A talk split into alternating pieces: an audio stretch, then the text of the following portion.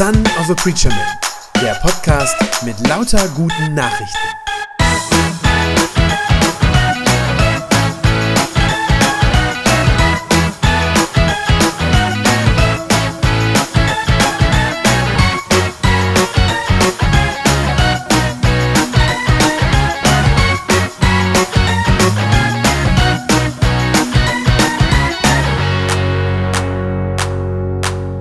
Jesus ist so anders. Er denkt so anders als wir Menschen, ihm sind andere Dinge wichtig als uns und er hat einen ganz anderen Blick auf uns und auf die Welt, als wir das haben. Und das macht es manchmal wirklich schwer für uns, ihn zu verstehen und ihm nachzufolgen. Petrus hat das erlebt. Ihr erinnert euch vielleicht an die Geschichte, die wir vor zwei Wochen hatten. Da hatte Jesus neu definiert, was das heißt, der Messias zu sein. Er hatte seinen Jüngern gesagt, dass er, gerade weil er der Messias ist, leiden und sterben muss. Und Petrus hatte versucht, ihn davon abzuhalten, weil das überhaupt nicht zu seinem Verständnis vom Messias passte. Daraufhin hatte Jesus ihn heftig angefahren und ihm mehr als deutlich klar gemacht, dass sein Tod zum Plan Gottes auf jeden Fall dazugehört. Seit dieser Geschichte mit Petrus hat Jesus noch zweimal von seinem bevorstehenden Tod gesprochen. Wenn ihr in den letzten Wochen das Markus-Evangelium weiter mitgelesen habt, dann seid ihr darauf gestoßen. Noch zweimal hat er von seinem Tod gesprochen. Das heißt, insgesamt ist es dreimal, dass Jesus seinen Tod voraussagt. Und alle dreimal reagieren die Jünger darauf mit völligem Unverständnis. Sie können das, was Jesus sagt, einfach nicht in ihr Denken einordnen. Sie kriegen das nicht in Einklang mit ihren Erwartungen, die sie an den Messias haben. Die Geschichte für heute macht das nochmal deutlich, und zwar auf, ja, ich möchte sagen, wirklich groteske Art und Weise. Jesus hatte gerade eben, das ist unmittelbar vor unserem heutigen Text, zwei Verse vorher, hatte er gesagt, wir ziehen jetzt nach Jerusalem Dort wird der Menschensohn den führenden Priestern und Schriftgelehrten ausgeliefert. Sie werden ihn zum Tod verurteilen und an die Heiden ausliefern, die unser Land besetzt halten. Die werden ihn verspotten und anspucken, ihn auspeitschen und töten aber nach drei Tagen wird er vom Tod auferstehen. Das ist gerade zwei Verse vorher gewesen und der Abschnitt von heute erzählt jetzt von der absurden, wirklich absurden Reaktion der Jünger auf diese Ankündigung. Ich lese aus Markus 10 die Verse 35 bis 45. Ich lese das heute nach der Basisbibelübersetzung. Jakobus und Johannes, die Söhne des Zebedeus, traten zu Jesus und sagten zu ihm, Lehrer, wir möchten, dass du uns eine Bitte erfüllst. Jesus fragte sie, was möchtet ihr denn? Was soll ich denn für euch tun? Sie antworteten, lass uns neben dir sitzen, wenn du in deiner Herrlichkeit regieren wirst. Einen rechts von dir, den anderen links. Aber Jesus sagte zu ihnen, ihr wisst nicht, um was ihr da bittet. Könnt ihr den Becher austrinken, den ich austrinke? Oder könnt ihr die Taufe auf euch nehmen, mit der ich getauft werde? Sie erwiderten, das können wir. Da sagte Jesus zu ihnen, ihr werdet tatsächlich den Becher austrinken, den ich austrinke, und ihr werdet die Taufe auf euch nehmen, mit der ich getauft werde. Aber ich habe nicht zu entscheiden, wer rechts und links von mir sitzt. Dort werden die sitzen, die Gott dafür bestimmt hat. Die anderen zehn hörten das Gespräch mit an und ärgerten sich über Jakobus und Johannes. Da rief Jesus auch sie herbei und sagte zu ihnen, ihr wisst, Diejenigen, die als Herrscher der Völker gelten, unterdrücken die Menschen, über die sie herrschen. Und ihre Machthaber missbrauchen ihre Macht. Aber bei euch ist das nicht so. Sondern wer von euch groß sein will, soll den anderen dienen. Und wer von euch der Erste sein will, soll der Diener von allen sein. Denn auch der Menschensohn ist nicht gekommen, um sich dienen zu lassen, im Gegenteil, er ist gekommen, um anderen zu dienen und sein Leben hinzugeben als Lösegeld für viele Menschen. Wenn es nicht so traurig wäre, dann wäre es eigentlich zum Lachen. Jesus spricht davon, dass er bald sterben muss, um die Sünden dieser Welt zu sühnen. Und der nächste Satz, den Jakobus und Johannes sagen, ist, äh, können wir vielleicht mit dir regieren, wenn du dann König bist? Diese wirklich abstruse Reaktion der Jünger zeigt zwei Dinge. Erstens, die Jünger haben immer noch nicht verstanden, was die eigentliche Mission von Jesus ist und gegen welchen Feind Jesus in Wirklichkeit ankämpft. Die Jünger meinen, ihr größter Feind, ihr größtes Problem, das wären die Römer. Und deshalb denken sie, oh, Jesus redet von seinem Tod. Was meint er nur damit?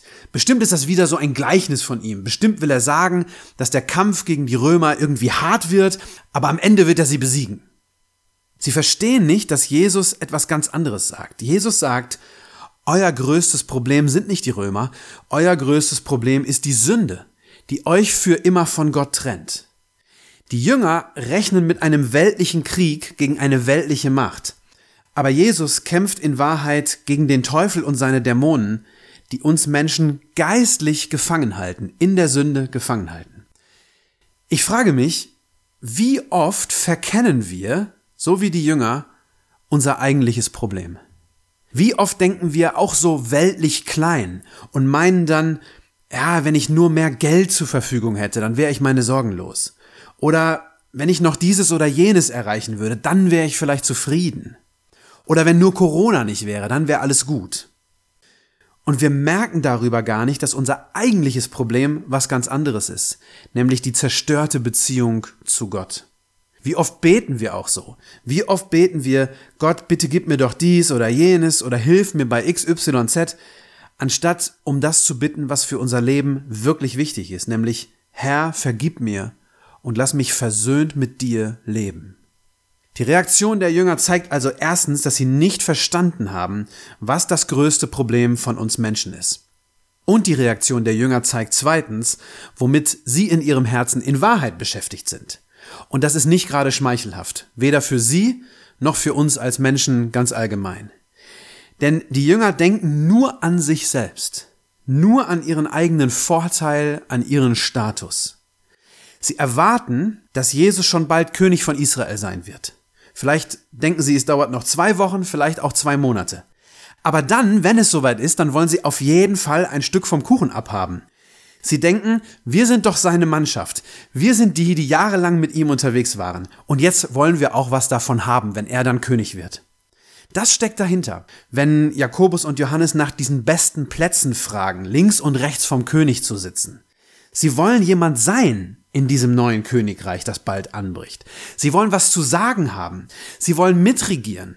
Sie wollen die rechte und die linke Hand des Königs sein. Mit anderen Worten, sie wollen Macht. Und auch hier frage ich mich, wie oft sind wir genau so? Wie oft geht es uns nicht wirklich darum, Gottes Willen zu tun, sondern in erster Linie darum, unseren Willen zu tun, uns selbst nach vorne zu stellen, das, was unsere Interessen sind. Und zwar auch in der Gemeinde und auch in der Kirche. Wie oft nutzen wir die Gemeinde Jesu als ein Mittel zum Zweck für unsere Machtinteressen? Ich glaube, früher war das noch viel krasser als heute. Früher, als die Kirche nämlich eine sehr mächtige politische Institution war. Zum Beispiel im Mittelalter konnte niemand König oder gar Kaiser werden ohne den Segen des Papstes. Der Papst war letztlich derjenige, der die weltliche Macht verteilte. Aber auch heute ist es nicht so viel anders. Auch heute noch fürchten manche Kirchenleiter nichts so sehr wie den Verlust von Einfluss. Das sagen sie natürlich nicht so, aber wenn man ihnen in ihren Reden mal genau zuhört, dann merkt man es doch. Da fällt dann oft das Stichwort, das heißt dann der Relevanzverlust der Kirche. Davon ist dann die Rede, der Relevanzverlust der Kirche. Und gemeint ist damit, auf uns hört keiner mehr. Und oft betonen dann Bischöfe und Kirchenleiter sogar in derselben Rede, dass die Kirche aber immer noch ein wichtiger und hochrespektierter Partner der Politik ist. Und auch daran merkt man, wie wichtig dieser politische Einfluss für viele von ihnen ist, für die Bischöfe, die Präsides in unseren Landeskirchen und für Kirchenleiter. Persönlich glaube ich, dass es für die Kirche sogar ein Vorteil sein kann, wenn sie an politischem Einfluss verliert. Denn dann taugt sie weniger als Machtinstrument. Und dann wird sie weniger missbraucht von den Menschen, die nur ihre eigene Agenda durchsetzen wollen. Denn die Kirche soll eigentlich ganz anders sein. Vers 42 und die folgenden, da sagt Jesus, ihr wisst, diejenigen, die als Herrscher der Völker gelten, die unterdrücken die Menschen, über die sie herrschen. Und ihre Machthaber missbrauchen ihre Macht. Aber bei euch ist das nicht so. Sondern wer von euch groß sein will, der soll den anderen dienen. Und wer von euch der Erste sein will, der soll der Diener von allen sein. Mit anderen Worten, die Gemeinde Jesu soll eine Gegenkultur zu dieser Welt sein. Eine Gegenkultur zu dieser Welt, in der es immer nur darum geht, wer der Erste ist, wer der Stärkste oder wer der Reichste ist. Als Jakobus und Johannes nach den Ehrenplätzen rechts und links von Jesus fragen, antwortet ihnen Jesus dann auch, ihr habt keine Ahnung, was ihr da redet. Ihr habt nichts begriffen davon, was es heißt, wenn ich einmal regieren werde. Vers 38 steht, Jesus sagte zu ihnen, ihr wisst nicht, um was ihr da bittet. Könnt ihr den Becher austrinken, den ich austrinke? Oder könnt ihr die Taufe auf euch nehmen, mit der ich getauft werde? Der Becher, den er austrinken muss, das ist das Leid, durch das Jesus hindurchgehen muss. Und die Taufe steht hier für den Tod, den er bald erleiden wird am Kreuz. Jesus weiß ganz genau, dass er kurz darauf an einem Kreuz hängen wird. Und aus seiner Sicht ist das der Antritt seiner Herrschaft. Die Jünger fantasieren von der Herrlichkeit eines Königs und sie wollen, dass der Glanz dieses Königs irgendwie auch auf sie abstrahlt. Aber die wahre Majestät und die Herrlichkeit Jesu, die zeigt sich eigentlich am Kreuz. Dort, als er am Kreuz hängt und dort stirbt, dort beginnt sein Reich. Dort erringt Jesus den entscheidenden Sieg, nämlich im Kampf gegen die Sünde. Dort tritt Jesus seine Herrschaft an. Wenn Jakobus und Johannes das verstanden hätten, dann hätten sie es wahrscheinlich nicht so eilig gehabt, dort dann an seiner rechten und linken Seite sein zu dürfen. Nachdem Jesus von den Toten auferstanden ist, haben sie es dann kapiert. Dann haben sie Gott wirklich bis zur Selbstaufgabe gedient. Aber in diesem Augenblick, da sehen sie noch nicht, dass rechts und links von Jesus zu sein heißt, mit ihm leiden. Am Kreuz hängen dann später rechts und links von Jesus ja auch zwei Verbrecher. So sieht diese Herrlichkeit Jesu aus. Nicht wie die eines irdischen Königs, sondern so. Er stirbt qualvoll und schmachvoll an unserer Stelle. Dort am Kreuz wird wirklich sichtbar, wie Jesus das gemeint hat in Vers 45, wenn er sagt, der Menschensohn ist nicht gekommen, um sich dienen zu lassen, sondern er ist gekommen, um anderen zu dienen und sein Leben hinzugeben. So sieht gute Leiterschaft, gute Führung im Reich Gottes aus. Ein gottgefälliger Leiter nutzt die Macht, die er hat, nicht für seine eigenen Zwecke, sondern er nutzt die Macht, die er hat, um anderen zu dienen. So wie Jesus das vorgemacht hat.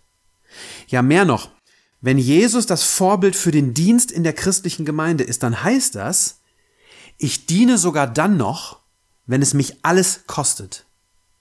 Wenn es mich meine Zeit kostet, wenn es mich meinen Besitz kostet, meinen guten Ruf, meine Gesundheit, ja, sogar mein Leben. Ein ganz kleines Beispiel, wie das aussehen kann, möchte ich euch erzählen. Wir haben gute Freunde, die im Missionsdienst in Uganda tätig sind und die den Menschen dort wirklich aufopferungsvoll dienen. Diese Familie ist inzwischen schon sechs Jahre lang dort und sie sind in dieser Zeit unglaublich oft bestohlen worden. Und zwar genau von den Menschen, denen sie helfen und dienen wollten. Ja, ihr Auto wurde aufgebrochen, die Fahrräder aus dem Garten gestohlen, Kinderspielzeug wurde geklaut, Bälle und vieles, vieles mehr. Und sie hätten oft sagen können, es reicht uns. Wir kommen hierher, um euch zu dienen und ihr habt nichts Besseres zu tun, als uns zu bestehlen. Und ich glaube, ich hätte das auch an irgendeinem Punkt wirklich gesagt. Aber diese Familie hat das nicht getan. Jedes Mal wieder haben sie sich entschieden, wir bleiben vor Ort. Wir dienen diesen Menschen im Namen Jesu. Sie haben sogar im ein oder anderen Fall, wo ihnen der Dieb bekannt war, den anschließend zu sich nach Hause noch eingeladen. Diese Familie lebt wirklich nach dem Vorbild für Leiterschaft, das Jesus hier gibt. Nämlich, ich nutze meine Macht nicht, um mich zu verteidigen, nicht um mich zu rächen, nicht um mich zu bereichern oder mich nach vorne zu stellen, sondern ich nutze meinen Einfluss, um sogar noch denen Gutes zu tun, die mich beklauen, mich beleidigen, mir Unrecht tun, meinen Ruf ruinieren oder mich verletzen. Das ist Dienst, so wie Jesus ihn vorgelebt hat. Ich diene sogar noch denen, die mir wehtun, und ich werde es weiter tun, auch wenn sie mir weiter wehtun. Das ist das, was echte Größe im Namen Jesu ist. Und so soll das auch hier bei uns in der Gemeinde sein. Ob das im Presbyterium ist, ob das als Gruppenleiter irgendwo ist oder selbst, wenn du nur einfaches Gemeindemitglied bist, das ist letztlich egal. Alle, die irgendeine Form von Einfluss in dieser Gemeinde haben, müssen sich selbst fragen, für wen mache ich das? Für wen mache ich das? Geht es mir nur um mich selbst oder geht es mir um andere? Geht es mir um die Brüder und Schwestern im Leib Christi? Aus welcher Motivation du dich einbringst, das siehst du dann, wenn keiner deine Arbeit bemerkt oder dir Danke sagt. Und die Frage ist, was machst du dann? Wie reagierst du in deinem Herzen? Bist du dann beleidigt, weil dir niemand den Dank gibt, der dir deiner Meinung nach zusteht? Oder dienst du trotzdem weiter, weil du weißt, dass das im Namen Jesu das Richtige ist zu tun? Es gibt ein Prinzip, was im Reich Gottes gilt. Menschen, die dienend leiten, werden darunter leiden. Menschen, die dienend leiten, werden darunter leiden. Das macht keinen Spaß und es kann sogar verletzend sein. Aber das ist genau das, was Jesus uns vorgelebt hat. Wenn das jetzt in deinen Ohren nach einem übermenschlichen Anspruch klingt, dann liegt das daran, dass das ein übermenschlicher Anspruch ist. Denn diese innere Haltung, diese Herzenshaltung, die haben wir Menschen normalerweise nicht. Unsere eigenen Interessen zu opfern, damit andere Menschen auferbaut werden, das ist nichts, was wir normalerweise aus uns selbst heraus tun, aus unserem Herzen heraus. Das geht uns gegen den Strich und das geht uns gegen jeden inneren Instinkt. Wenn wir im Autopilot-Modus unterwegs sind, das heißt also, wenn wir einfach unseren Instinkten folgen, dann schlagen wir normalerweise zurück dann schauen wir auf das, was uns dient, dann stellen wir unsere Ehre nach vorne. Ich weiß das, weil ich selber genauso bin. Diese neue Haltung, diese Jesus-Haltung, die kriege ich nur, wenn ich mir klar mache, Jesus hat schon alles, wirklich alles für mich getan, was ich wirklich zum Leben brauche. Er hat sein Leben für mich gegeben. Er ist für mich gestorben. Und er garantiert mir jetzt auch, dass ich nicht zu kurz komme. Das heißt, ich brauche meine Macht nicht dafür zu benutzen, um selbst zu meinem Recht zu kommen. Jesus tut alles für mich und deshalb kann ich ruhig alles für andere tun. Diese Haltung habe ich nicht automatisch in meinem Herzen, die kommt nicht aus mir selbst heraus, sondern um diese Haltung muss ich jeden Tag beten, damit ich so werde wie Jesus, der nicht gekommen ist, um sich dienen zu lassen, sondern der gekommen ist, um anderen zu dienen und sein Leben hinzugeben als Lösegeld für viele Menschen. Amen. Das war eine gute Nachricht vom Son of a Preacher Man. Wenn sie deinen Glauben gestärkt hat, dann abonniere doch einfach meinen Podcast bei Spotify, iTunes oder podcast.de und gib mir ein Like auf Facebook. Ich hoffe, du hörst mal wieder rein. Gott segne dich und bis bald.